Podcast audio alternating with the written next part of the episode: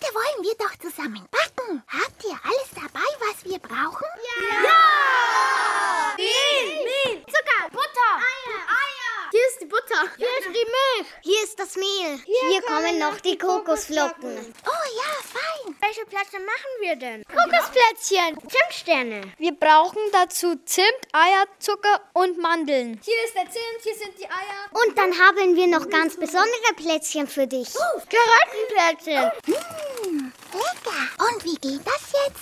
Wir müssen erst den Teig machen. Wir nehmen erst Eier und Mehl zusammenrühren.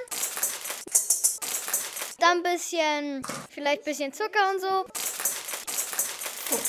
Ich knete den Teig. Ich, ich auch. Ich helfe dir. Ich Oh.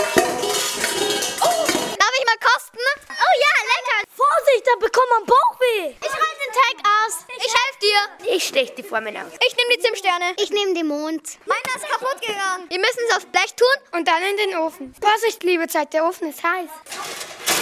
Oh, das ist heiß. Wann sind die Plätzchen endlich fertig? Hm, Das Suppenteig war lecker. Dürfen wir schon das probieren? Aber die sind doch heiß. Lecker.